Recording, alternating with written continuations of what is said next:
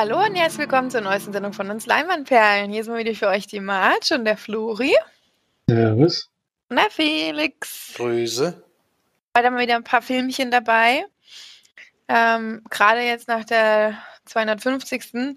Äh, Jubiläumsfolge haben wir uns wieder ein paar Sachen vorgenommen zu schauen. Unter anderem auch wieder Felix Hausaufgabe.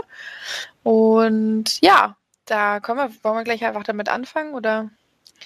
Ja, würde ich sagen. Das haben wir ja jetzt immer so durchgezogen eigentlich, dass die Hausaufgabe der erste ist, was besprochen wird. In dem Fall hatte ich ausgesucht Antikörper, ein Film von 2005, den ich selber noch nicht gesehen habe, der aber öfters mal bei Thrillern und sowas immer wieder gerne genannt wird. Und deswegen hatte ich da schon Interesse dran und den gibt's bei Prime gerade in der Flatrate, deswegen habe ich den mal vorgeschlagen. Und es geht um einen Serienkiller, kann man sagen, der am Anfang direkt eigentlich gefasst wird. Äh, also mit, mit Schwierigkeiten auf jeden Fall gefasst wird. Also es nicht, geht nicht so gut für die Polizisten, dass sie da hingehen, aber er wird auf jeden Fall dann letzten Endes doch gefasst und dann soll er halt so ein bisschen erzählen, was er so gemacht hat, wie viel, also er hat wohl relativ viele Jungs umgebracht und soll eben da, da eben die Morde zugeben, die er gemacht hat und wie das alles abgelaufen ist. Und erstmal mit erzählt er zwar ein bisschen was, aber dann sagt er einfach gar nichts mehr zu allen Fragen, die ihm gestellt werden. Und nebenbei geht's dann eben noch um einen Polizisten in einem kleinen Ort. Da ist wohl auch ein Mord passiert, einer jungen Frau allerdings. Und der passt aber von dem, was da passiert ist, passt das genau auf diesen Killer und der entscheidet sich dann endlich rauszufinden, ob das wirklich so gewesen ist und fährt, fährt dahin und möchte mit dem Mann reden. Und dann passiert es eben, dass der sofort mit ihm spricht, was völlig überraschend ist, weil der jetzt seit Wochen eigentlich kein Wort gesagt hat und der geht eigentlich nur zur Tür rein und sofort spricht er ihn an. Und der möchte sich dann eigentlich auch nur noch mit ihm unterhalten. Und es ist aber nicht so, dass er Fragen stellen kann und die werden von ihm beantwortet, sondern meistens stellt er andere Fragen und das sind auch nicht gerade die Fragen, die man so gerne beantworten möchte, meiner Meinung nach. Ja, und dann versuchen die natürlich rauszufinden, A, wen hat er alles umgebracht und B, war, war er wirklich äh, der, der die Dame umgebracht hat oder war es vielleicht auch noch jemand anders äh, aus dem Ort? Nachahmungstäter zum Beispiel. Die Frage wird da gestellt und darum geht's in dem Film. So, wie habt ihr das, äh, also Florian hat ihn, glaube ich, zum zweiten Mal gesehen. Ich glaube, du bist der Einzige, der den Film schon auch vor langer Zeit mal gesehen hat. Ich bin mir ehrlich gesagt inzwischen ein bisschen unsicher. ich, hatte den, ich hatte den Film nämlich verwechselt. Ich hatte, den, ich hatte den Film mit Franka Potente im Kopf, der heißt aber Anatomie. Aber zumindest kam mir die Eröffnung des Films bekannt vor, deswegen denke ich schon, dass ich ihn schon mal gesehen habe. Denn die ist ja schon sehr einschneidend und ja, brennt sich ja schon ins Gedächtnis, sage ich mal. Und da die kam mir schon bekannt vor. Und ich denke nicht, dass es so eine Öffnungsszene schon, ja, weiß wie oft gab. Deswegen denke ich schon, dass ich den mal gesehen habe, aber von der restlichen Story wusste ich eigentlich nichts mehr. Und ja, ist der erste Film von Christian Albert, der inzwischen schon relativ bekannter deutscher Regisseur ist, auch ein paar Filme inzwischen schon gemacht hat. Und ist schon ein düsterer Thriller, den man so in Deutschland jetzt nicht so oft sieht, finde ich. Er hat natürlich äh, Anleihen beim Schweigen der Lämmer, das kann man gar nicht anders sagen. Also dieses Setting ist schon ja schon sehr ähnlich und da erinnert man sich natürlich auch dran. Und dieser, dieser Mörder, dieser Serienkiller, der ja, mit dem hatte ich so meine Probleme. Der tut immer so, als wäre er der schlauste Typ überhaupt, aber also erstmal war mir, er ist mir natürlich unsympathisch, das wäre schlimm, wenn er mir sympathisch wäre, obwohl es beim Schweigen der Lämmer schon ein bisschen anders aussieht. da schafft es Anthony Hopkins sogar, dass man den so ein bisschen mag, zumindest auch wenn er genauso krank ist wie der Typ hier. Aber ja, das, das hat es für mich schwierig gemacht, da irgendwie reinzukommen und auch die Story mit dem Twist, der dann da drin ist, hat mich jetzt nicht so vom Hocker gerissen, sage ich mal, war dann doch leider von vom Drehbuch her nicht so gelungen, wie ich es gehofft hatte und wie ich es vielleicht auch noch in Erinnerung hatte. Denn ich habe den Film ja wahrscheinlich dann, keine Ahnung, 2007 oder so gesehen. Schon sehr, sehr lange her und damals hatte ich natürlich noch nicht so viel Filmerfahrung wie jetzt. Da war das vielleicht mal ein cooler Thriller, aber jetzt würde ich eher sagen, es sehr generisch. Und ja, auch die Figur von Wotan Wilke Möhring, dieser Polizist, der hat halt auch so seine Probleme, auch psychische Natur, also der hat sich halt so richtig in diese Mördersuche hineingebissen, da hat eckt auch immer mit seinem Dorf an, mit Bewohnern, auch mit seinem Schwiegervater. Da hat er richtig Probleme, weil er von diesem Fall nicht loslassen kann und das in diesem Ort teilweise sehr, sehr schlecht aufgenommen wird, vor allem von seinem Schwiegervater, hat man so das Gefühl, also da hat er wirklich Probleme mit ihm und mit dem bin ich aber halt auch nicht warm geworden und dadurch hat man halt in diesem Film eigentlich keine einzige Figur, mit der man richtig sympathisieren kann oder so. Denn der hat, hat auch Aktionen drin, allein schon, wenn er in Berlin ist und dann dort im Nachtleben Dinge macht, die ich nicht so ganz nachvollziehen konnte, sag ich jetzt mal. habe ich auch nicht ganz verstanden, was das sollte. Das hat auch hat dem Film jetzt auch nicht geholfen. Ich weiß jetzt nicht, warum es damit eingebaut wurde, dieser Erzählstrang. Deswegen, ja, bin ich nicht ganz reingekommen in den Film leider. Das ging auch bis zum Ende so. Die Auflösung fand ich dann halt, wie gesagt, auch nicht so, nicht so außergewöhnlich, dass mich das, mich das dann noch da irgendwie gerettet hätte oder so. Und deswegen ist es für mich maximal ein durchschnittlicher Film. Vielleicht sogar ein bisschen drunter. Fand ich schade, weil ich eigentlich doch gedacht hatte, weil der wirklich öfter mal genannt wird als deutsches, guter deutscher Thriller. Und es ist ja auch ein Genrefilm, was man wirklich nicht oft hat hier. Also das muss man ihm schon zugute halten. Aber er ist dann leider auch nicht besser als viel, viel, viele durchschnittliche Filme, die das auch so ähnlich machen. Was ich doch auch schade fand. Und wird er vielleicht bei Wohlwollen bei 5 von 10 Langenballen rauskommen. Mehr wird es dann leider nicht.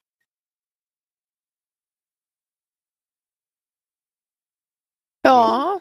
Was würdest du sagen, Marge? Ja, es ist halt ein deutscher Film. Ähm, es, ich finde die, den Handlungsstrang eigentlich ganz interessant. Ich glaube, als Buch oder so wäre es vielleicht besser gewesen, aber ähm, oder gibt es davon überhaupt ein Buch? Zufällig? Nee, ich glaube nee. nicht. Ja, ich finde jetzt das Ende hm, nicht so toll, muss ich sagen. So ein bisschen sehr vorher, also nicht vorhersehbar, aber so ein bisschen sehr vorgeschrieben. Oder man merkt eben, dass es ein ja, nicht, ich denke nicht, dass das wirklich in der Wirklichkeit passieren könnte, so, oder dass sich das so entwickeln würde. Und ja, weiß nicht, also fand den jetzt nicht so besonders herausstechend oder so. Wie ging's dir denn, Felix? Immerhin hast du es ja. Ja, ich tue mich da ähnlich schwer bei dem Film. Also hat mich auch nicht überzeugt, eigentlich Florian und dich eigentlich. Denn es hat, hat irgendwie nicht so richtig funktioniert. Das, das fand ich genauso. Also da äh, dieser Bösewicht, ähm, irgendwie denkt man die ganze Zeit, jetzt kommt irgendwas Hochtrabendes vielleicht, was er dazu sagen möchte, und dann ist es doch am Ende wieder nur irgendwelche total komischen Fragen oder nur um den anderen zu, zu reizen oder zu, zu ärgern sozusagen, stellt er irgendwelche ja, persönlichen Fragen und sowas. Und, äh, ja, und Wotan Wilke Möhring ist auch irgendwie, das, also alleine am Ende dann, worauf es dann hinausläuft. Äh, muss schon sagen, ist schon eine komische, komische Figur. Also irgendwie hat das alles irgendwie nicht so richtig zusammengepasst. Ich fand auch am Ende war es ein bisschen, also der Twist am Ende ähm, ist eigentlich kein richtiger Twist, weil, und vor allen Dingen hätte er es er selber eigentlich schon wissen müssen, wer, also wer es nicht gewesen sein kann. Ich versuche das irgendwie zu umgehen. Weil er ist ja in dem Moment äh, in Kontakt sozusagen. Deswegen, weiß ich nicht. Äh, war jetzt nicht, äh, hat mich jetzt nicht überzeugt. Ich fand auch wieder die Polizisten komisch. Ah, der Polizist in der Großstadt, der muss natürlich wieder einen Puff gehen und sowas. Das sind alles solche Sachen, wo ich dann immer sage, äh, warum und äh, warum geht so ein Film 127 Minuten? Das sind halt also, also zu lang waren mir auch und hat mich wirklich nicht überzeugt. Ich hatte ein bisschen mehr Hoffnung drin, weil, wie gesagt, immer mal wieder gut besprochen wird und bei vielen Filmlisten auch genannt wird. Und ich kann mir schon vorstellen, dass man damals, dass er damals wirklich noch was Außergewöhnliches war, aber inzwischen haben wir von der Sorte Film vielleicht auch schon einfach zu viel gesehen, dass der jetzt nicht mehr so zündet wie damals. Äh, und deswegen ist es bei mir auch unterdurchschnittlich mit vier von zehn Leinwandperlen. Also ich finde es eigentlich ganz interessant, weil ich eine Freundin habe und von ihrer Freundin der Mann ist Polizist und die erzählt öfter mal, dass wirklich so gerade in diesem Revier, wo die sind, dass ganz viele auch verheiratete Männer und vergebene Männer wirklich in, als Polizisten dann zusammen so feiern gehen, so wirklich wie es auch im Film eigentlich war. Also so halt schön sich eingeben und dann nochmal schön im Puff rein. Also, dass das ja. irgendwie so ganz normal ist und die gehen damit auch total offen um. Die Frauen wissen natürlich für nichts, ne? Aber dass, dass die Rate da scheinbar relativ hoch ist und die Freundin von meiner Freundin auch natürlich ein bisschen Angst hat, dass das mit ihrem Mann vielleicht auch irgendwann mal so losgeht, weil wenn alle das so machen und da so eine Normalität reinkommt, da auch mal eine Doku drüber gesehen, dass viele also gerade in solchen Positionen das wirklich dann auch ausnutzen. Ne? Also pff,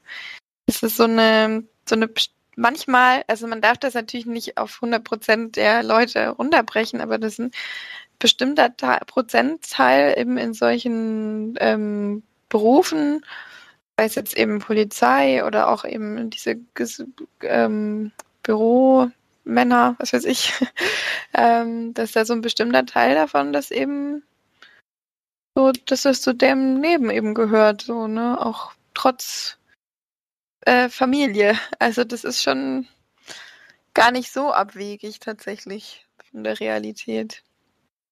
Aber wie gesagt, da muss man auch vorsichtig sein und darf das nicht verallgemeinern und so weiter, aber ist scheinbar nicht so der einzige, bei dem das so ist. Und gerade eben in der Großstadt, weil auf dem Dorf würde man es ja relativ schnell mitkriegen. Wenn da so ein kleiner Puff ist und dann geht der Polizist rein, ich glaube, das kriegt dann das Dorf schon mit. Aber ja, deswegen, das fand ich jetzt gar nicht so. Ja. Aber gut. Ähm, dann ist es ja schon wieder fast klischeehaft. Ja, das stimmt. Fast. Habt ihr eure Punktzahl schon gesagt? Ja. Also irgendwie habe ich das Gefühl, dass ich manchmal so ein bisschen weg bin. Was habt ihr denn gegeben? Es tut mir leid. Also vom, von der Verbindung oder so, ich weiß nicht. Achso, ich dachte schon geistig. Nee, nee. ja, auch. ich habe fünf gegeben. Ich habe vier gegeben. So. Ja, ich würde mich bei vier auch anschließen. Ja, bin ich so bei euch. Das ist schön. Okay, dann würde ich jetzt einmal übernehmen, denn ich habe ähm, von also einen, von letzten Podcast was, was ich äh, nachgeholt habe, denn äh, wir haben ja letztes Mal Parallelwelten geschaut vom Regisseur Oriol Paulo und äh, der auch und unter anderem auch der unsichtbare Gast gemacht hat, von dem, bei dem ihr ja ein bisschen schockiert war, dass ich den nicht gesehen habe. Deswegen habe ich ihn jetzt nachgeholt, weil ich den auch interessant fand von euren. Ja, ich meine, ihr habt ja gesagt, der ist, der ist sehr sehenswert und da vertraue ich euch auch meistens. Und ich schaue nämlich die Filme, die ihr mir empfehlt. Aber garantiert vor drei oder vier Jahren, als wir den besprochen haben, schon mal empfohlen. Wahrscheinlich. Aber jetzt habe ich ihn nachgeholt und ein Film von 2016, der unsichtbare Gast, wurde bei uns ja schon mal besprochen, ist ein Thriller, würde ich sagen, Krimi-Thriller über einen Geschäftsmann, der ja, mit, also verheiratet ist und eine Tochter hat und aber mit einer Bekannten von ihm so ein kleines Verhältnis hat, was da auch relativ normal eingestuft wird irgendwie, habe ich so das Gefühl, dass man halt mal so eine Affäre miteinander hat und beide eben auch verheiratet und eigentlich sehr glücklich, aber wir sind halt auch noch ein bisschen knattern nebenbei. Ähm, und den beiden passiert ist, dass sie bei einem, nach einem gemeinsamen Wochenende oder so wieder zurückfahren und einen Unfall haben. Und dieser Unfall von den beiden vertuscht wird, sag ich jetzt mal. Und ähm, die ganze Prämisse im Film ist eigentlich, dass man ihn, also den Geschäftsmann Adrian, sieht, wie er mit, ich glaube, das soll so eine Art Verteidigerin sein, oder? Ich habe nicht so 100% verstanden, weil er hat ja einen Rechtsanwalt und sie ist nochmal so eine Special-Rechtsanwältin. Ich weiß auch nicht, die, ich habe jetzt nicht so richtig verstanden, was ihre Position ist, so ihr, ihr Beruf. Ich weiß nicht, ob ihr euch da noch dran erinnert, aber. Nee, das weiß ich nicht mehr. Ich hätte gar nicht mehr gewusst, dass der Anwalt war.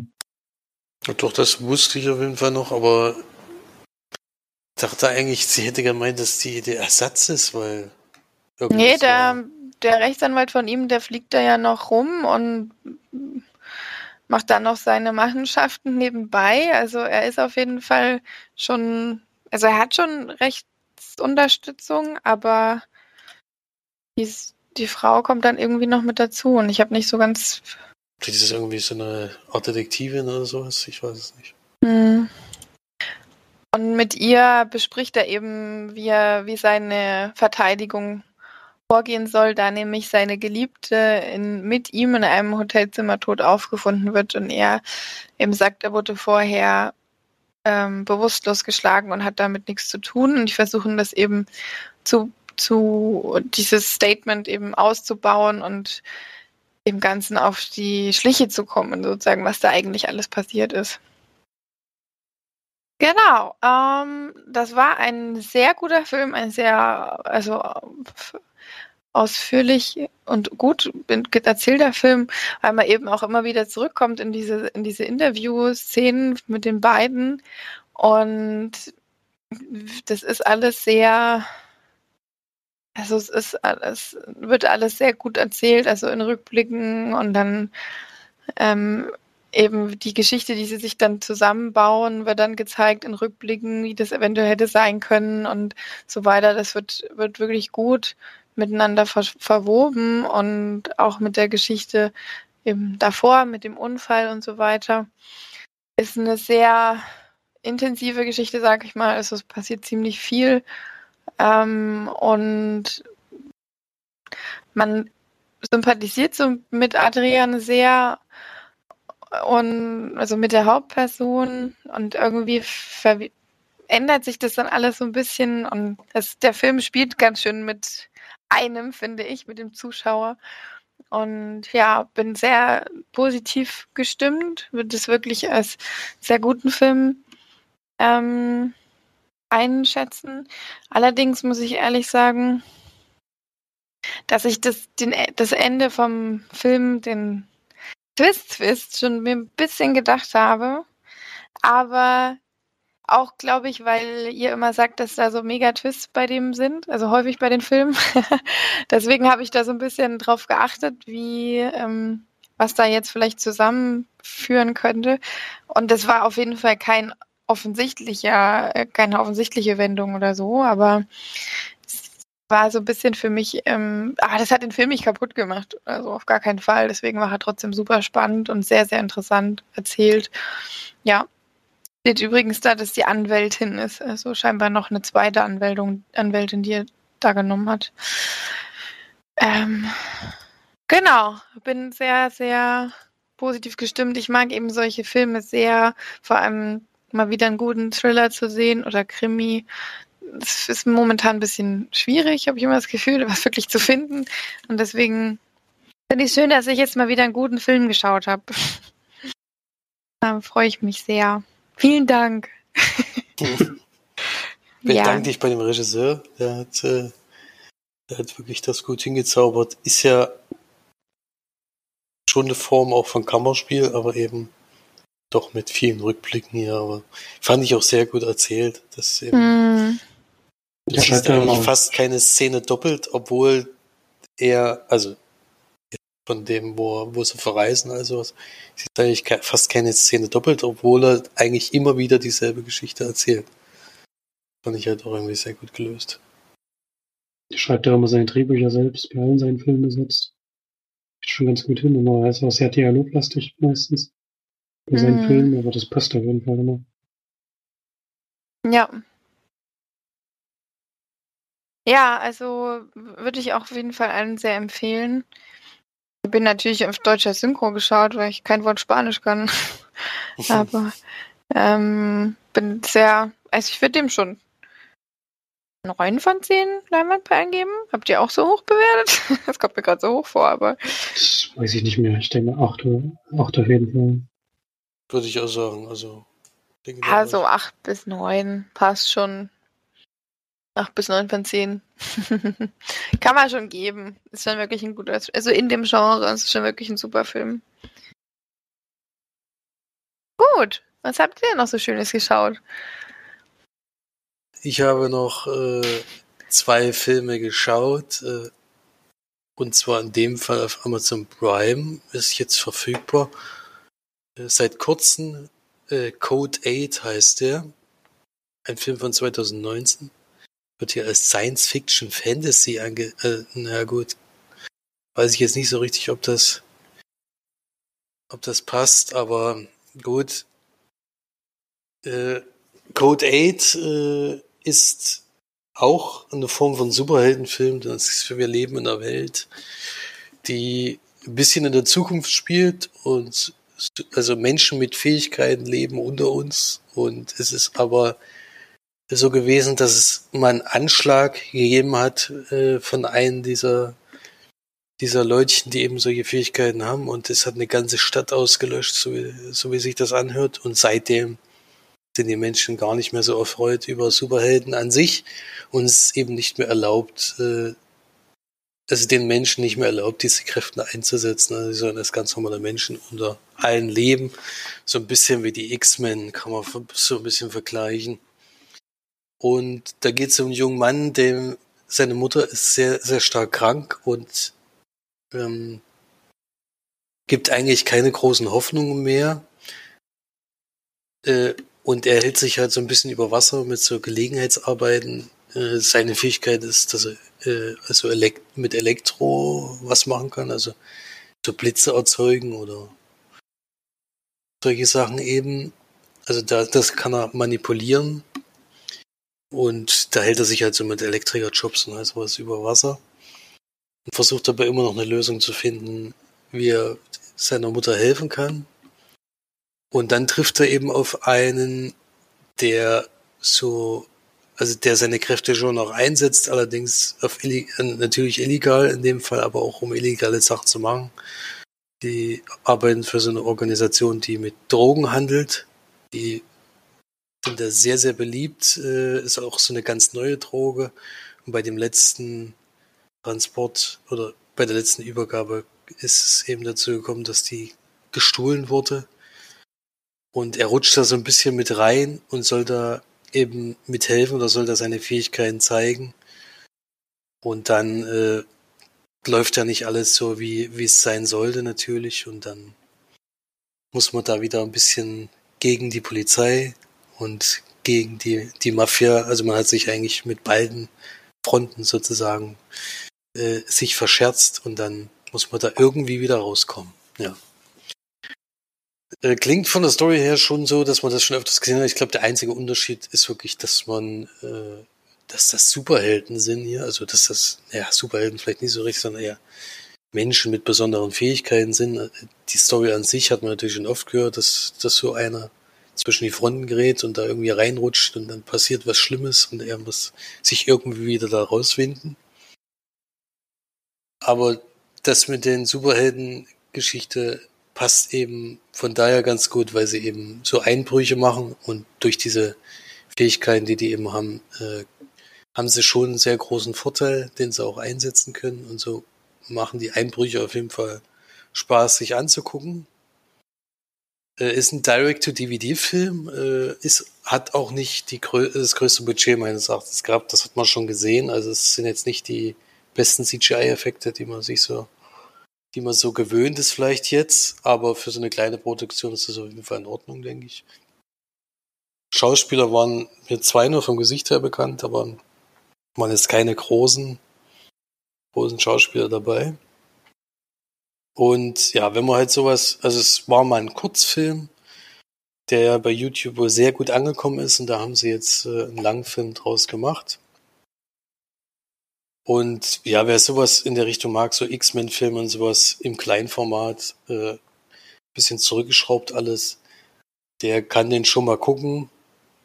Sind ein paar coole Sequenzen dabei, aber insgesamt ist es halt auch ein sehr gewöhnlicher, also von der Story her ein sehr gewöhnlicher Film. Deswegen schläft doch Mart schon ein. Sorry. Und ich bin einfach echt voll, voll fertig. aber du hast auch schon mal gegähnt. Also sei nicht so lautstark. lautstark. ja, definitiv. Bin ich auch nicht. Alles gut. Und deswegen für mich leider noch ein Durchschnittsfilm, aber schon ein ansehnlicher Durchschnittsfilm, würde ich sagen. Deswegen 5 von 10. Äh, war jetzt kein Reinfall, als ich den geguckt habe. Äh, man sollte nicht allzu viel erwarten, aber macht schon seine Sache ganz, ganz ordentlich. Wo hast du den geguckt? Auf Amazon? Amazon Prime ist der jetzt verfügbar, genau. Ist schon ganz cool eigentlich. Mal gucken, vielleicht schaue ich ihn ja mal. Was ich auf jeden Fall geschaut habe, ist ein Film, den auch ich damals, glaube ich, mit Felix zum ersten Mal geschaut habe. Aber ich glaube, wir haben den nicht besprochen im Podcast. Zumindest habe ich ihn nicht gefunden auf äh, unserer, unserer Seite. Ähm, hier habe ich extra nachgeschaut. Ich bin nicht mehr sicher, war. Ich habe mir nochmal Like Crazy angeschaut. Ein Film mit Anton Jelchin, dass du dich noch dran erinnerst. Mhm. In 2011, anderthalb Stunden lang. Ein, ein Liebesdrama, würde ich mal fast sagen, oder Liebesgeschichte eben. Über zwei junge Menschen, die sich äh, in der Uni kennenlernen. Sie wird gespielt von Felicity Jones Anna und er spielt, also Anton Jörchen spielt Jacob. Anna kommt aus England und macht eben ein Auslandssemester in Amerika. Sie kennen sich beide, lernen sich beide kennen und verlieben sich extremst ineinander. Sie hat aber eben nur ein Visa, Visum für, für ihr Studium, für ihr Semines äh, Semester. Was ist denn mit mir los? Ich kann nicht mal mehr reden, meine Güte, ey brauche noch einen Kaffee um 21 Uhr. Und ja, sie muss eigentlich wieder zurück, weil ihr Visum ausläuft. Ein Studiumvisum. Ich weiß nicht, wie das funktioniert, darf eben nur so lange bleiben, bis das Semester endet scheinbar. Liegt aber nicht zurück, sondern überschreitet ihr Visum und dadurch bekommt sie dann große Probleme, wieder zurück einzureisen nach Amerika, weil das scheinbar das schlimmste Verbrechen aller Zeiten ist, wenn du ein bisschen länger bleibst, als dein Visum es zulässt. Und sie auch kein Touristenvisum bekommt. Und ja, die Beziehung dann eben dadurch auf große Proben gestellt wird, sage ich mal. Ja. Also ich finde den Film sehr schön. Ich fand ihn damals schon sehr schön. Er ist eben nicht so überaus romantisch, sondern hat viele Ecken und Kanten und zeigt viel auch die Probleme, die in so einer Beziehung eben dann entstehen kann und was da eben auch an sowas, an Entfernung und an Zeit eben zerbricht, auch an den beiden und so weiter. Und ich noch gar nicht gesagt habe, Jennifer Lawrence spielt da mit als ähm, Sam finde ich halt deutlich sympathischer als Anna. Was ich sag, ich glaube, die ging das damals auch so, Felix, dass du, dass du Jennifer Lawrence Charakter besser fandest. Ich weiß, das kann mich sowieso an so ein, an so ein Gespräch erinnern. Aber ich mag Anton Jelchen sehr gerne. Ich mag auch Felicity Jones gerne. Und ähm, mag diese, die Geschichte, die da eben sich so ineinander flechtet und finde es halt schön, dass das nicht so ein absoluter Schnulze ist, sondern wirklich mal ein guter Liebesfilm, der eben sehr, sehr realistisch ist, finde ich. Ähm, ist auch so ein bisschen wie so eine, ja, Doku gedreht, auch mit Enthalt und so weiter. Also finde ich sehr gut und mag den auch immer noch sehr, den Film jetzt auch nach ein paar Jahren, nachdem ich ihn mal jetzt wieder geguckt habe. Weiß nicht, wie hast du den noch in Erinnerung, Felix? Also ich habe den auch positiv in Erinnerung auf jeden Fall. Äh, schon wegen Anton Jährchen natürlich, das ist klar. Und ich mochte den damals auch. Sehr sympathischer Film auf jeden Fall. Auch wenn die Leute nicht immer sympathisch sind. Also die, die Dame ist wirklich, äh, wirklich ein bisschen komisch, aber er hat sich nun mal in sie verliebt. Also komisch ist sie tatsächlich gar nicht. Also sie ist, sie hängt eben sehr an ihm und so weiter. Er lässt sich da immer wieder mit reinziehen, so ein bisschen. Aber es ist sehr, ich bin schon sehr bewegend. Ich weiß nicht, kennst du den Flori? Ich kenne den Film. Wie fandest du den? Ich mag den sehr gerne. Ja. Ich habe den, glaube ich, auch sehr hoch bewertet. Also. Bin mir nicht mehr sicher, ob wir den wirklich im, Ki im, Ki im Kinocast, sage ich schon, im Podcast hatten. Ich, also mein Gehirn schaltet sich jetzt wirklich gerade komplett aus, glaube ich. Ist nur noch auf Standby. Ähm, deswegen habe ich ihn jetzt einfach nochmal mit reingenommen, weil ich ihn einfach wirklich schön finde und den auch wirklich sehr empfehlen kann. Und ich würde ihm auch 8 von 10 Leinwandperlen geben. Ist auch schön gedreht, geht eben knapp anderthalb Stunden. Passt sehr gut und ja. Ja. Das war cra like crazy. Gibt's den irgendwo? Den gibt's bei Amazon. Bei Prime geguckt, ja. Ich kann mal da gucken. Schöner Film. Na gut, Flori, jetzt darfst du deinen Film besprechen. ja, ich muss, ich muss mich inzwischen korrigieren.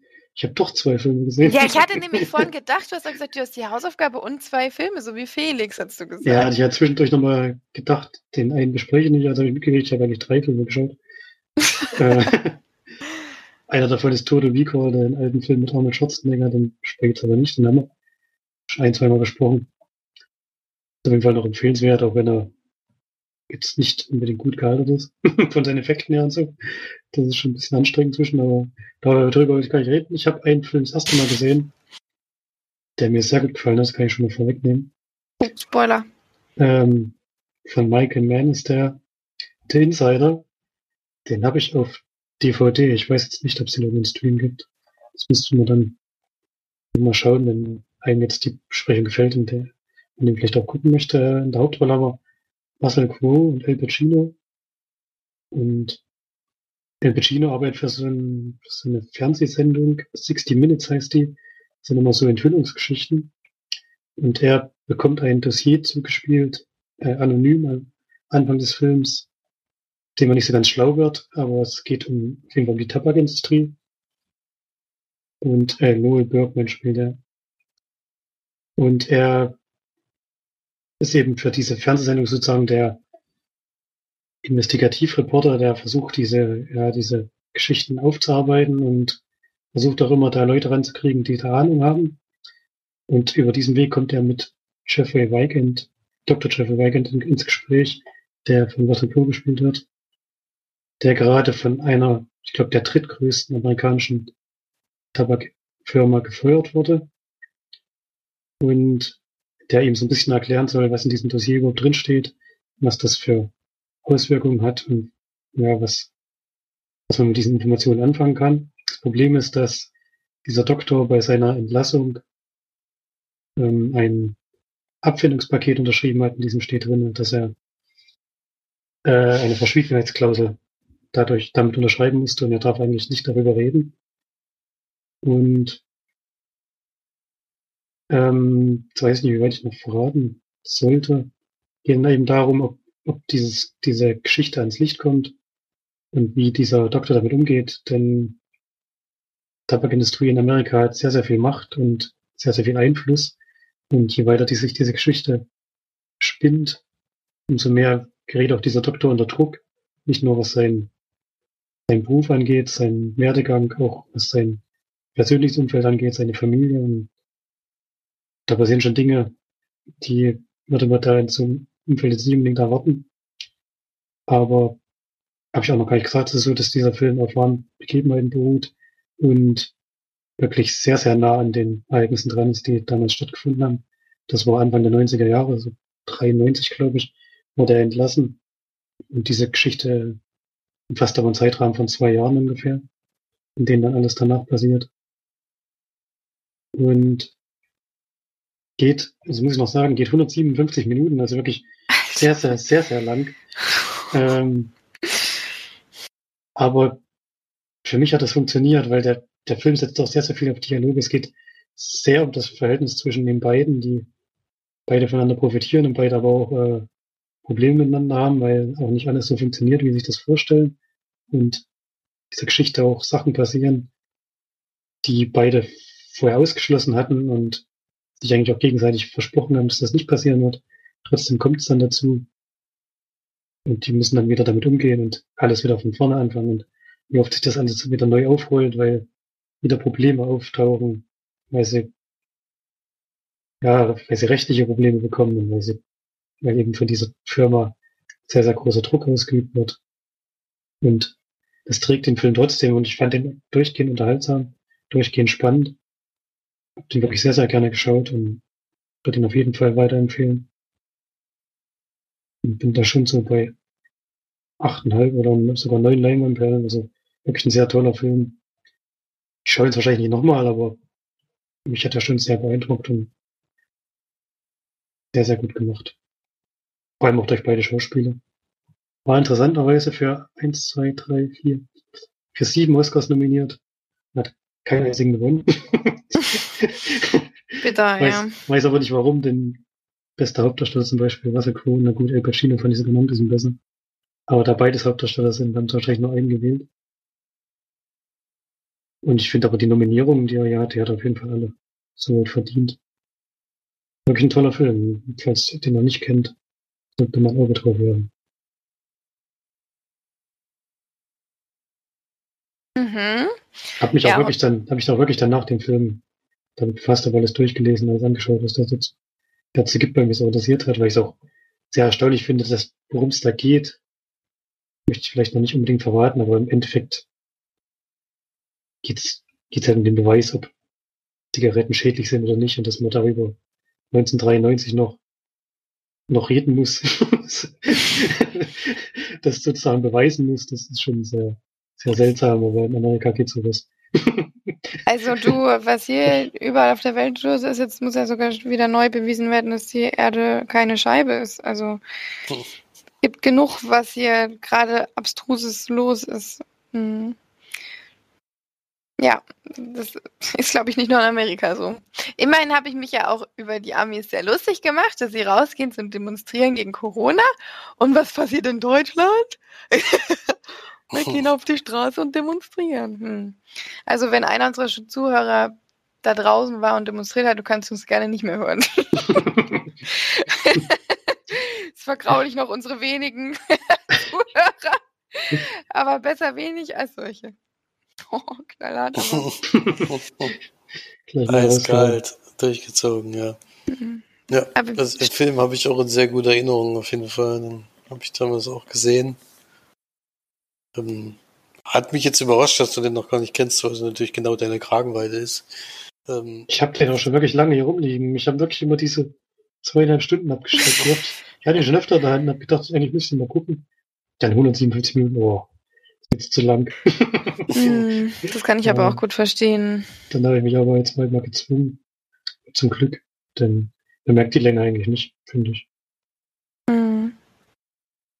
Ich kenne ihn auch noch nicht, vielleicht muss ich ihn auch noch mal schauen, obwohl ich auch von solchen Längen, ich meine, gut, Tarantino-Filme sind eigentlich immer so lang oder sogar länger und dann, die gucke ich immer gerne. Aber solange, sobald jemand anderes es macht, finde ich es immer nicht so toll. Ich habe hier ja jetzt auch noch so einen Film liegen, der von unserem großen Bruder mir geschenkt wurde zu Ostern und ich habe es immer noch nicht geschaut. Also ich muss es jetzt wirklich mal machen, aber da geht halt auch ewig, ich weiß gar nicht mehr wie lang. Auf jeden Fall auch sehr lang. Deswegen, na mal gucken. Irgendwann schaue ich den auch noch. Versprochen. Vielleicht da jetzt dann nächste Woche wieder besprochen. Mal gucken. ja, ähm, Felix, was hast, hast du noch was? Nee, du hast schon eine beiden, ne? ich habe erst einen von beiden. Ach so, Ähm, na dann hau mal raus. das ist lustig, denn ich habe noch eine Director-DVD-Produktion gesehen und die klingt von der Story sehr ähnlich zu dem, was ich beim ersten Mal schon erzählt habe. Habe ich aber vorher auch nicht gewusst. Und zwar heißt, heißt der Film Freaks. Und die Freaks sind nämlich Menschen mit besonderen Fähigkeiten. Das äh, zum Zusammenhang, äh, aber ansonsten ändert sich da schon einiges in der Story. Denn wir sind in einem Haus eingeschlossen als junges Mädchen und eigentlich sogar in eine kleine Kammer. Und sie trifft äh, in dem Fall immer nur auf ihren Vater, der da auch immer absolute Panik schiebt. Also der hat alles vernagelt in diesem Haus komplett von innen, dass man von außen eigentlich schon gar nicht reingucken kann. Und er geht nur im absoluten Notfall raus und versucht es auch so, dass er gar keinen Kontakt mit Menschen hat. Denn hier ist es nicht so, dass man nur seine Fähigkeiten nicht benutzen darf. Hier ist es so, dass Menschen mit besonderen Fähigkeiten gejagt werden von, Normalsterblichen in dem Fall. Und das versucht er halt zu verhindern, natürlich, dass sie umgebracht werden. Oder es gibt auch für welche, die freiwillig sich der Forschung sozusagen ergeben, gibt es noch die Möglichkeit, wenigstens in eine Forschungseinrichtung zu kommen. Allerdings bist du dann eigentlich so ein Experimentierwesen nur noch. Also da wird nur noch an dir rumgedoktert. Also richtiges Leben ist das auch nicht. Oder eben du wirst umgebracht. Das ist natürlich ein sehr schwieriges Leben, was die zwei führen. Die Tochter ist allerdings jetzt im Alter, wo sie sich wirklich auch für das Leben da draußen interessiert und eigentlich eine Familie haben möchte. Und es ist immer schwieriger, sie in dieser Kammer zu halten und zurückzuhalten. Sie fantasiert dabei auch relativ viel und sehr intensiv. Also sie, die Mutter ist vor Jahren wohl umgebracht worden. Und die sieht sie eben öfters. Die sitzt dann eigentlich direkt neben ihr. Und dann gibt es noch Nachbarskinder, die sie eben sieht, mit denen sie sich anfreunden will. Und die sind dann öfters mal bei ihr angeblich zu Besuch, was aber in Wirklichkeit natürlich nicht so ist. Und dann äh, irgendwann schafft es eben doch rauszukommen und hat dann auch noch ein bisschen Hilfe und dann entspinnt sich da so eine Geschichte, die ich noch nicht verraten will, weil bis zum Mitte des Films habe ich gedacht, naja, ob da jetzt noch irgendwas passiert, was mich überraschen könnte und tatsächlich ist es so, dass der Film mich sehr positiv überrascht hat, denn da passieren doch noch ein paar Dinge. äh, bis dahin ist es nämlich wirklich eigentlich, ist sie wirklich eingeschlossen in diesen, diesen Haus. Also da passiert auch wirklich nicht viel. Ist auch wieder eine sehr kleine Produktion. Ähm, das sieht man auch an den Effekten. Da noch ein bisschen deutlicher als bei Code 8. Dafür fand ich da die Geschichte ein bisschen interessanter. Und man muss auch sagen, der Vater wird gespielt von Imael Hirsch. Den hat man ja auch schon länger nicht mehr gesehen. Der Mann von Into the Wild zum Beispiel der da die Hauptrolle hatte.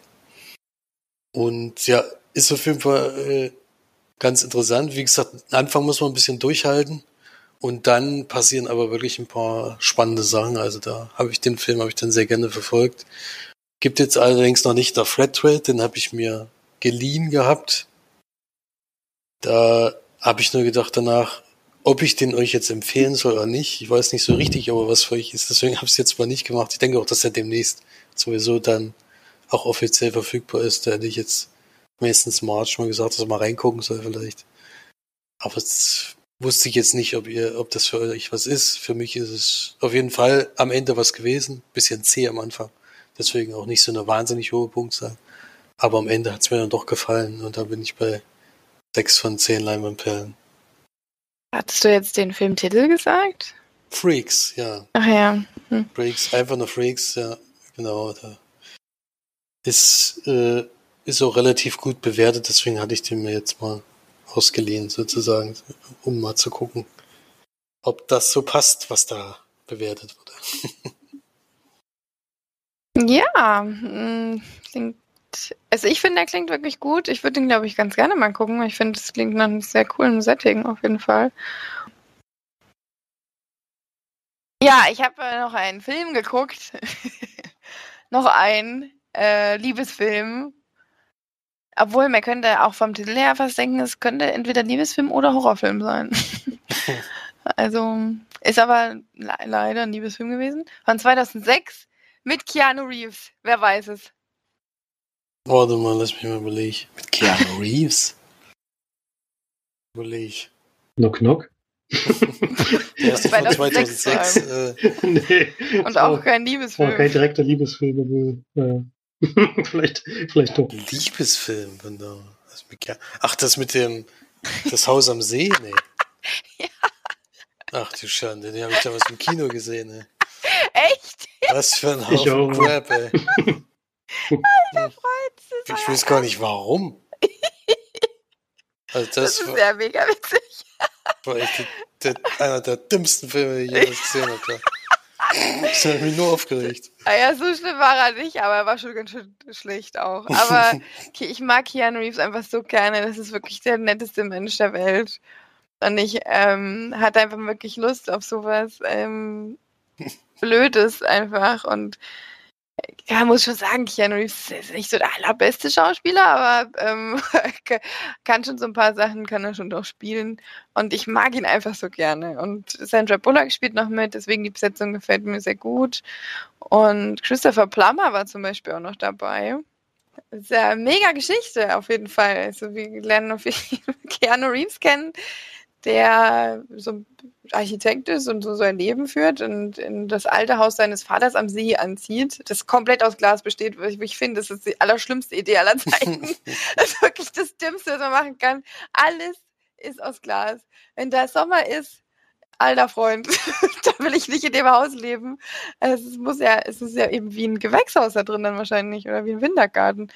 Da muss so ultra heiß sein und dann sieht dich jeder, auch hier mir gesagt, das ist so weit weg vom Schuss. Wenn da jemand spazieren geht und du sitzt da gerade auf dem Klo oder so oder vergnügst dich mit deiner Frau im Bett, was ist das denn? Ey? Nie, nie im Leben möchte ich einziehen. Ähm, finde es auch nicht romantisch oder so. Ich finde es ganz furchtbar, die Idee, in so ein Glashaus einzuziehen. Ähm, naja, gut. Aber hat er irgendwann mal gemacht und zwei Jahre später zieht Sandra Bullock ein und schreibt einen Brief und er entdeckt zwei Jahre früher den Brief, den sie zwei Jahre später entdeckt und so werden sie dann Brieffreunde. Ich sag dazu nicht. Ich sag dazu nicht. Das ist Das ist echt so dumm. Warum hattet ihr eigentlich einen Brief an ihr eigenes Haus geschickt? Das so dumm. Nee, die hat, ähm, die ist ausgezogen und hat für den Nachmieter ähm, einen. Brief hinterlassen. Und den hat er gefunden, als er eingezogen ist. Und das ergibt halt alles nicht so viel, so wirklich Sinn, das, was sie schreibt. Und ähm, also, aber das Dümmste ist ja, dass sie sich über den Briefkasten bei ihm am Haus unterhalten.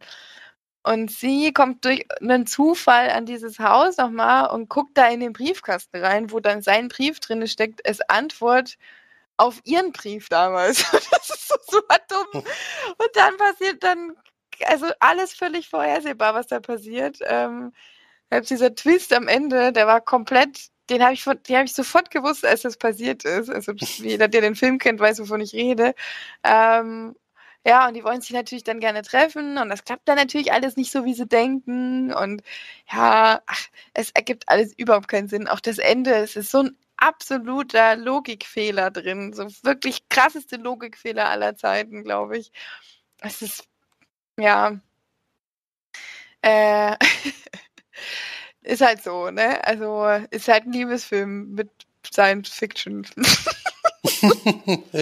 mit Zeitreise. Brief, Briefzeitreise. Briefzeitreise, genau, mit einem mit einem Zeitreisen-Briefkasten. Also es ist wirklich, es ist wirklich schlecht. Aber Aber ich, wie ich, da reingeraten bin. Ich weiß auch nicht, wie ich da reingeraten bin. Ich glaube, das wurde mir, ich habe mir nämlich den wunderschönen Liebesfilm The Notebook angeschaut und dann wurde der mir als nächstes angezeigt. Und ich glaube, da habe ich auch Keanu Reeves. Gucke ich mal an. Ja.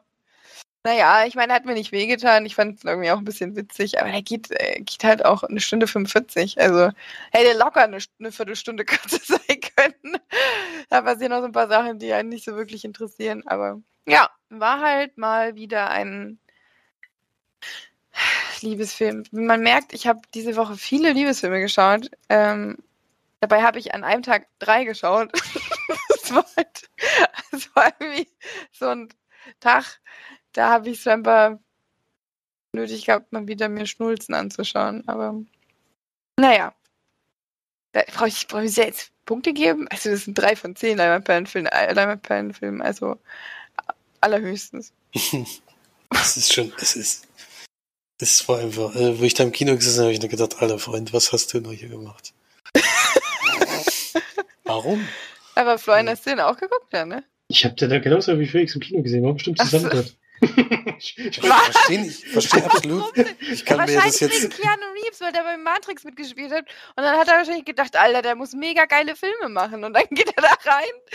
Gut, Matrix ist ein bisschen älter noch, aber Aber wenn der, was, von welchem Jahr ist der 2006? Sechs, ja. Keine Ahnung, ich weiß auch nicht mehr warum. Aber ich habe den auch im Kino gesehen. Ne?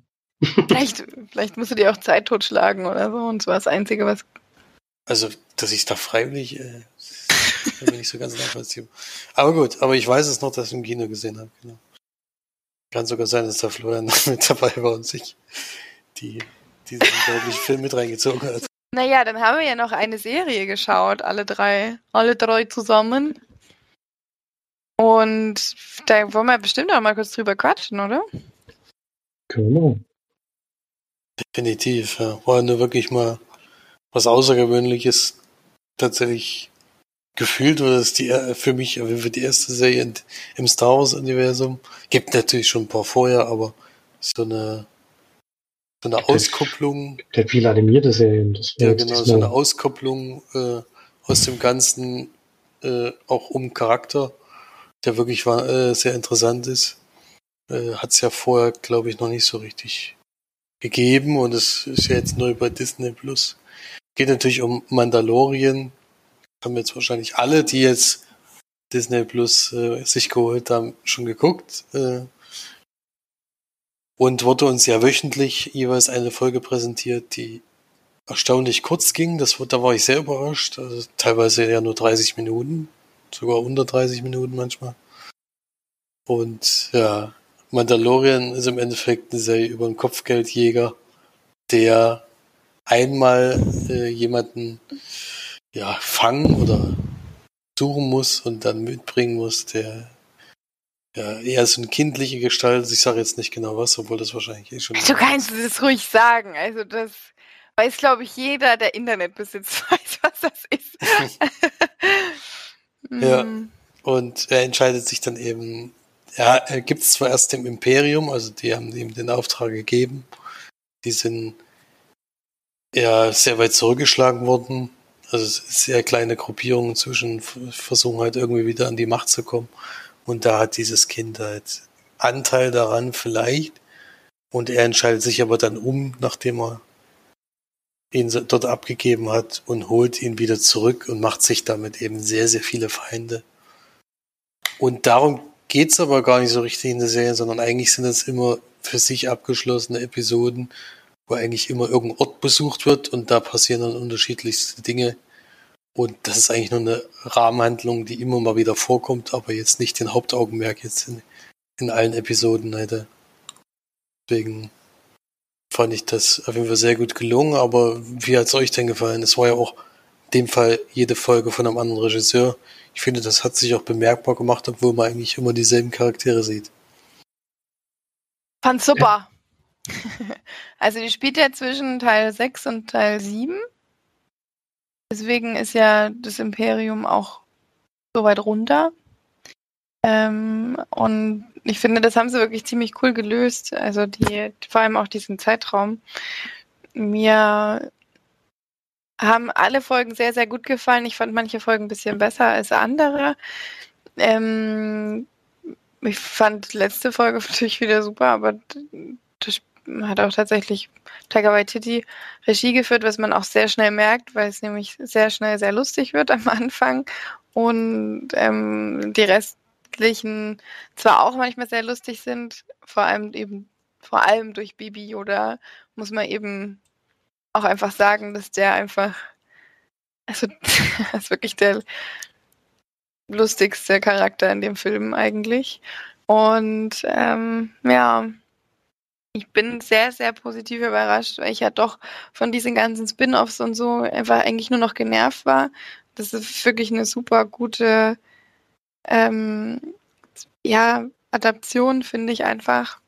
Bin ja jetzt nicht so derjenige, ich gucke gerne Star Wars und ich mag die Filme auch und so weiter, aber ich bin jetzt niemand, der alles hundertprozentig interpretiert und hinterfragt und sich beliest und solche Sachen, sondern ich gucke das einfach gerne und finde es auch schön, solche Easter Eggs auch gerade in diesem Film, äh, in dieser Serie zu, äh, zu finden, in The Mandalorian. Und ja, finde auch seinen Charakter sehr interessant, gerade auch so, dass er eben nie den Helm abnehmen darf und was auch so in seiner Vergangenheit liegt und so weiter. Aber wir es zu, das hat mich einfach komplett hingerissen mit Baby Yoda. War einfach der beste Charakter aller Zeiten. Und Ich fand auch, das war eine sehr schöne Szene, wo er am Ende dann doch vielleicht mal. Mhm. Ja, also auch was eben gesagt wird in dem Moment, fand ich sehr, sehr, sehr schön gemacht. Und das Lustige ist, dass in der ersten Folge, also er kommt dann später nochmal vor, aber in der, ich glaube, es war sogar in der allerersten Folge, kommt doch dieser Droide drin vor, der auch ein Mhm. Killer ist. Und jetzt habe ich ja gerade Ein Hunter. ein Hunter ist. Und jetzt habe ich ja gerade die Star Wars Filme nachgeguckt und mir ist das noch nie aufgefallen, aber tatsächlich kommt er in Episode 5 schon vor. Weil ich mir denke, das ist ja, äh, das hätte ich ja niemals erwartet. Das ist da schon mal so ein, denn da werden nämlich mal die Kopfgeldjäger zusammengerufen und da steht er einfach irgendwo in der Ecke. Es, es ist jetzt nicht so, dass er zum Einsatz kommt oder man sieht, wie er sich bewegt. Das ist dann tatsächlich erst der Mandalorian. Aber es baut tatsächlich darauf auf. Also den hat es schon mal gegeben. Und das hat mich mega überrascht. Mhm. Also, Also ich habe auch die erste Folge der, der Doku-Serie, die auf diese auf The Mandalorian basiert, geschaut. Da ging es um die ähm, um die Regisseure, die jeweils da ein bisschen vorgestellt wurden und ihre ihre äh, Episoden. Beispielsweise hat Dave Filoni hat zwei Folgen gemacht. Die erste und die die fünfte, genau. Also ein paar haben mehrere gemacht. Und ihr kennt ja auch alle wahrscheinlich Bryce Dallas Howard, ne? Die mhm. Schauspielerin. Die macht mich so fertig, die Frau. Ich habe vor der echt ein bisschen Angst. Die hat so ein. Die hat, ist euch das schon mal aufgefallen? Weil ich finde, die guckt immer wie so eine Mörderpuppe. Ein bisschen wie Chucky. Also so, die hat so ein total. Die guckt halt immer freundlich. Die, die guckt eben nicht freundlich. Die, die lächelt, aber die, dieses Lachen geht nicht in ihre Augen. Die hat immer ganz offene Augen und lacht. Wahrscheinlich wegen ganzem Botox oder so. Keine Ahnung, kommt nicht mehr, kommt nicht mehr an, äh, weil vorher schon alles Barriere ist. Aber die hat so krasse Augen. Ich hab, ich krieg vor der, also die ist, ich hab echt so ein bisschen, ja. Es waren zwei Frauen tatsächlich, was ich sehr cool finde. Also Bryce Dallas Howard zum Beispiel und Deborah Chow, die kennt, kann ich jetzt auch gar nicht. Ähm, Deborah Chow hat auch zwei Folgen gemacht, das die dritte und die siebte. Die, die mir am wenigsten gefallen hat, das hatte ich glaube ich auch damals schon gesagt, war die ähm, äh, The Prisoner, ne? weiß nicht, ob ihr euch noch an die erinnert, wo es um dieses äh, Gefangenenschiff geht. Das ist die Folge 6. Die hat mir wirklich am wenigsten gefallen, muss ich sagen. Ähm, weiß nicht, wie es euch da ging. Oder welche bei euch so die am wenigsten gut angekommene war. Könnte ich jetzt gar nicht so direkt festlegen, wenn ich das nicht. Finde ich auch total schwer. Also ich fand die eigentlich durchgängig immer sehr interessant, weil es eben wirklich jeder für sich auch was war. Also das, du konntest ja halt nie von Folge zu Folge nie sicher sein, was als nächstes passiert, weil es war im Endeffekt jedes Mal ein neuer, neuer Film eigentlich. Also da wurden ja sämtliche, also es war ja so Art Western war mit dabei, dann, wie gesagt, dieser Gefängnisausbruch äh, als Auftrag dabei und all solche Sachen. Also ich war jedes Mal überrascht. Ich glaube, die einzigen Sachen, wo es wirklich mal direkt aufeinander aufbaut, sind die letzten zwei Folgen. Wow. Aber ansonsten ist das jedes Mal ein Film für sich und ich fand die alle auf jeden Fall sehenswert.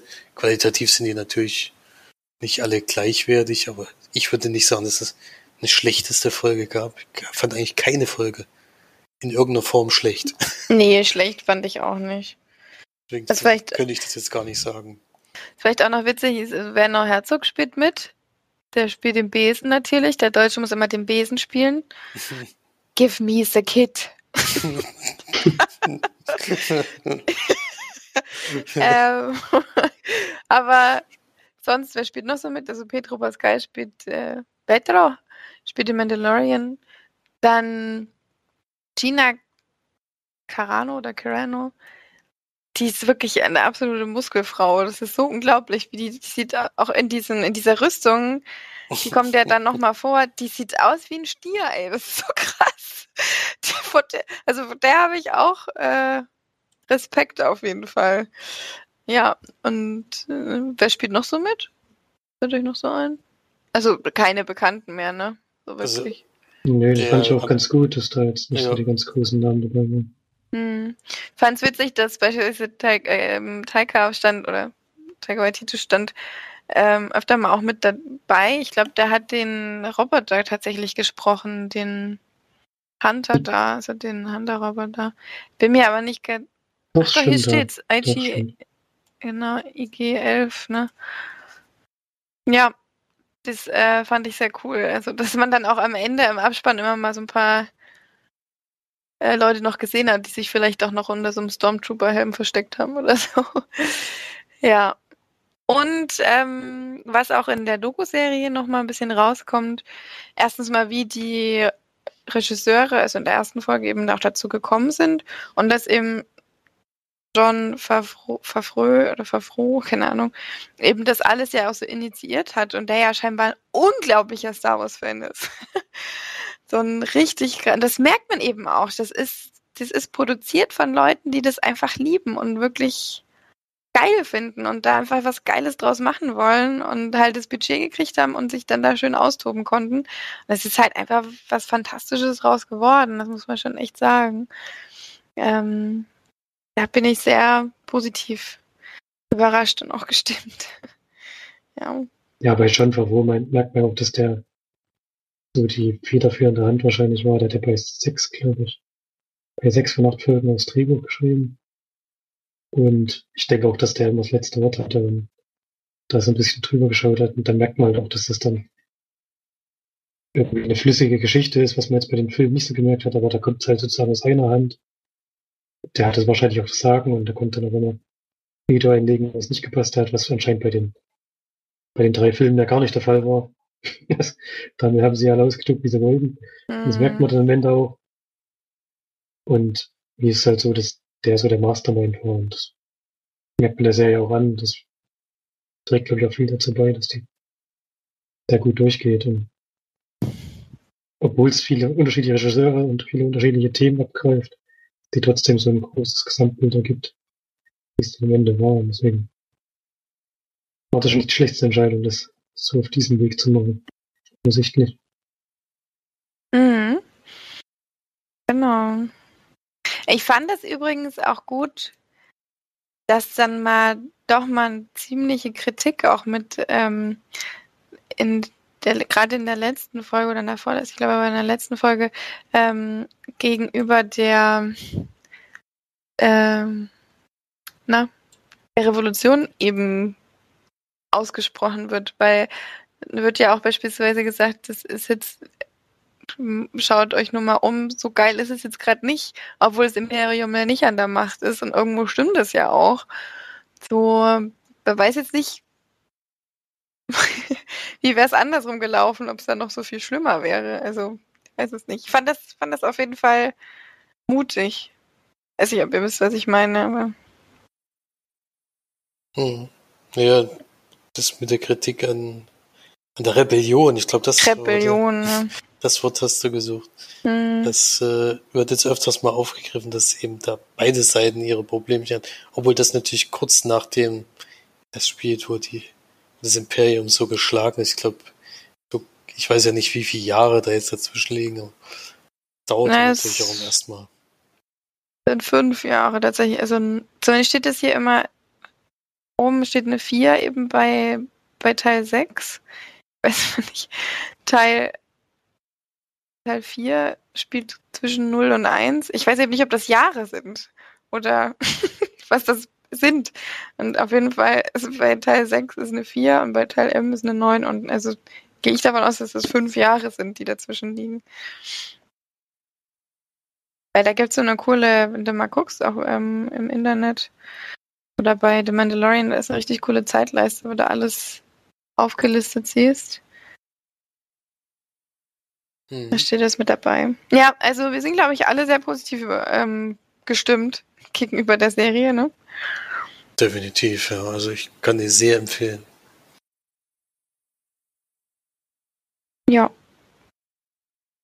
Sehr schön.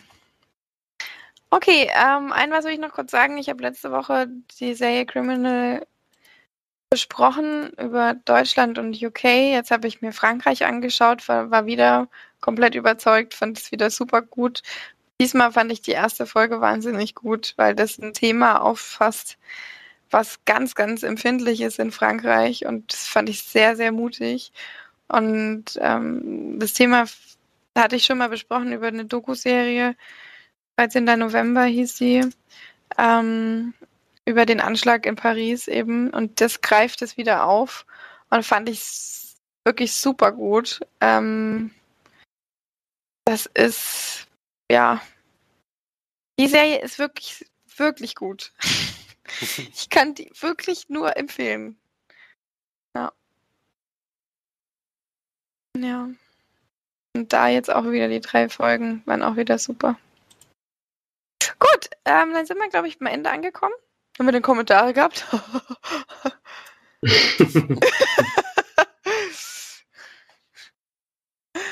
ähm, ich weiß gar nicht warum. Hm. Naja, aber ihr könnt gerne über die nächsten Folgen, könnt uns auch gerne gratulieren für die 5, 250. Ich meine, das ist schon erstaunlich und das ist schon erwähnenswert auch, dass wir das super machen und auch Lange schon seit fünf es lange Jahren, machen. seit fünf Jahren herausragend moderieren und einen super Podcast hinschmeißen, jede Woche. Bam, bam, bam, bam, bam. Nicht wahr? Mindestens. Na dann, haut rein. Bis zum nächsten Mal. Ähm, mal gucken. Irgendwann kommt dann auch das Autokino dazu, aber es dauert noch ein bisschen. Aber ansonsten bleibt schön gesund und schaut schön viele Filme. Bis dahin. Tschüss. Ach so. Nein, wir haben etwas vergessen wieder mal und mich hat keiner daran erinnert, weil ich es immer wieder vergesse. Haha, ich habe aber noch dran gedacht. Ich habe ja noch mir eine Hausaufgabe ausgesucht für euch oder für uns. Ich habe es auch noch nicht geguckt. Und zwar dürfte am See. ja, jetzt ich muss du's noch mir mal, vorweggenommen. ich muss noch mal Teil gucken. zwei. Teil zwei noch. ich muss noch mal gucken, bitte nicht. Doch, Hm. ihr seid dafür dazu jetzt verdonnert. Nein, ich möchte gerne, dass wir eine Dokumentation schauen, die mir empfohlen wurde und die ich, glaube ich, auch sehr wichtig finde. Ich glaube, ich habe es bei euch schon mal erwähnt, kurz Eine geheime Liebe heißt das, heißt die Doku, über ein, ja, ein homosexuelles Paar, äh, Frauenpaar, die eben schon seit Jahren miteinander liiert waren und keiner in der Familie es wusste, weil sie es eben immer geheim halten so, mussten, da eben beide in einer Zeit aufgewachsen sind, wo das eben kein Thema ist, was man offen bespricht. Und die sieht sehr, sehr schön aus, die Doku. Sehr, sehr. Auf jeden Fall eine Dokumentation, wo ich heulen werde. Das weiß ich jetzt schon. Kann ich vorwegnehmen. Und ähm, fände das schön, wenn wir die alle zusammen gucken. Aber jetzt Wo gibt's die? Kannst du vielleicht noch sagen? bei Netflix, habe ich schon gesagt. Achso. Eigentlich. Ich, glaube ich, schon gesagt. Ja. Dann viel Spaß dabei auf jeden Fall. Ich hoffe, es interessiert euch auch vom Thema. Ich denke schon, dass das sehr wichtig ist.